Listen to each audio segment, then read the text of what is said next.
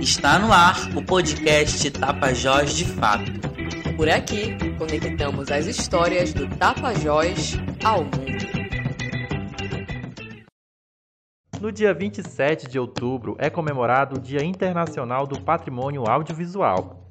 A data foi instaurada pela Unesco em 2005 com o intuito de conscientizar a população sobre a importância da manutenção dos acervos audiovisuais e sonoro. Porém, na atual conjuntura política do Brasil, percebemos uma verdadeira falta de incentivo ao audiovisual e até o abandono de acervos históricos para este formato de comunicação. Em julho de 2021, vimos a Cinemateca Brasileira incendiando em uma tragédia anunciada tendo em vista que ex-funcionários da Cinemateca e até mesmo o Ministério Público já havia alertado sobre a precariedade do espaço.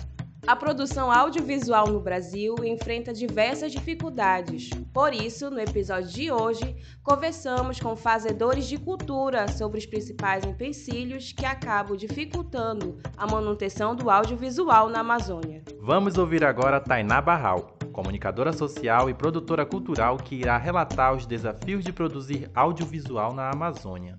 Para mim, fazer audiovisual na Amazônia, de fazer audiovisual no norte né, do país, é, ainda é, é, muito desafiador, né? A gente é, não se vê representado nas telas, né? Não nos vemos representados do jeito que gostaríamos, do jeito que deveríamos é, nas novelas, nos filmes, ainda são muitos é, os desafios que nos fazem que as nossas narrativas ainda não cheguem para todo mundo, para todas as pessoas conhecer, conhecerem as nossas narrativas, né? É, faço parte de um projeto sociocultural chamado Telas em Movimento, que realiza o primeiro festival de cinema das periferias da Amazônia, aqui na Amazônia Paraense. É, e a gente vem tentando abranger vários territórios, né? É, que começou aqui em Belém, nas ilhas, né? Ilha do Cumbu, no quilômetro nos quilômetros aqui de perto, mas a gente está cada vez mais procurando expandir a nossa atuação. E chegamos esse ano em Santarém, nas regiões da Resex, Tapajós, Arapiuns e também é, no Pai Lago Grande, que é um assentamento agroextrativista. Para a gente chegar nesses dois territórios, foi muito importante a nossa parceria com atores sociais que estavam nesses territórios, trabalhando já com essas comunidades e para a gente che chegar lá e levar uma vivência audiovisual. O Telas acredita numa metodologia que é para além do que chamamos de oficina, né?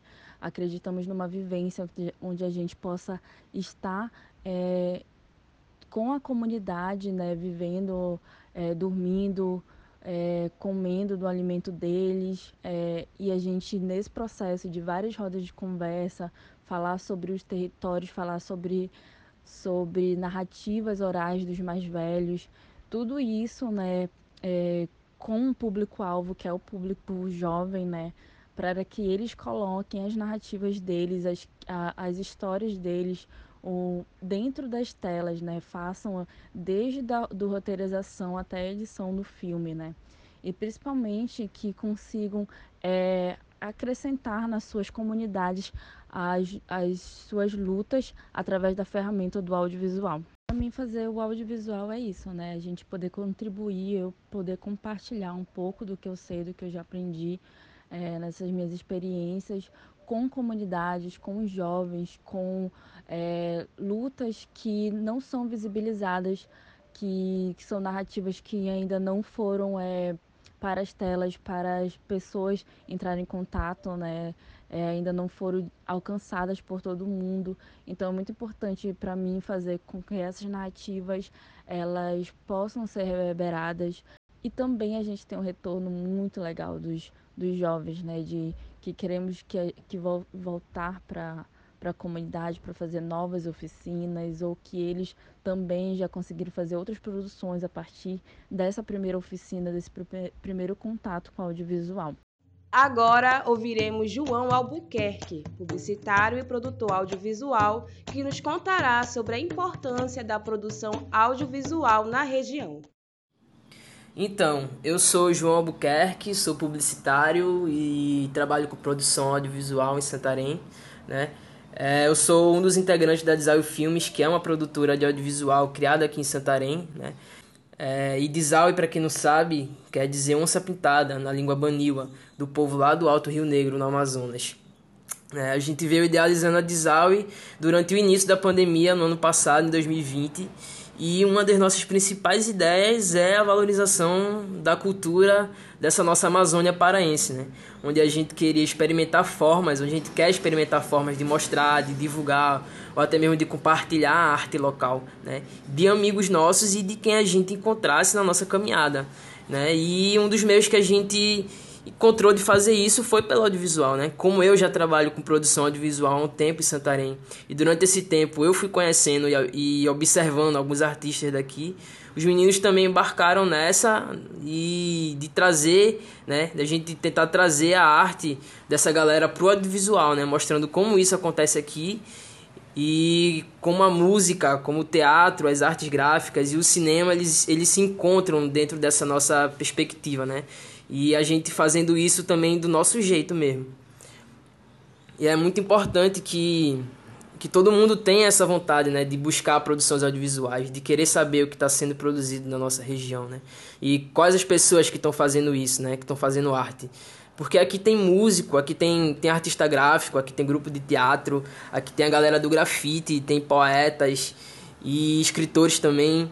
E tem muita poesia dentro disso tudo, né? Enfim, é necessário que as pessoas entendam que essa arte que está aqui, né, que as pessoas, essas pessoas que botam isso para fora, né, da forma que tem que ir para o mundo e que isso tem que ser valorizado, né, muito antes de, de, do que é de fora ser colocado no pedestal e o que é daqui de dentro, que é nosso, né, ser de certa forma esquecido, né. E a Desaui está com tem esse propósito de mostrar tudo isso a partir do audiovisual, né? De como essa galera é, se, se, se movimenta, se mobiliza, de como essa galera cria, né? A gente, a gente da Desalve vem acompanhando né, e trabalhando com alguns artistas de Santarém que são talentos muito bons e, e é algo inexplicável assim, o que a galera pode fazer, o que a galera tá fazendo, né? É grandioso o que todo mundo aqui em Santarém pode fazer enquanto arte, né? Ou, ou, ou enquanto, enquanto o povo amazônida mesmo. O audiovisual é um campo importantíssimo para manter vivas as narrativas da nossa gente, e por isso, este formato merece atenção e respeito. A comunicação na Amazônia é apaixonante e é natural dos produtores e comunicadores enfrentar os desafios que surgem junto com a realidade do território. Por isso, o apoio ao audiovisual e à comunicação em geral é necessário e mais do que justo. E aí, gostou do episódio de hoje? Compartilhe com quem você gosta.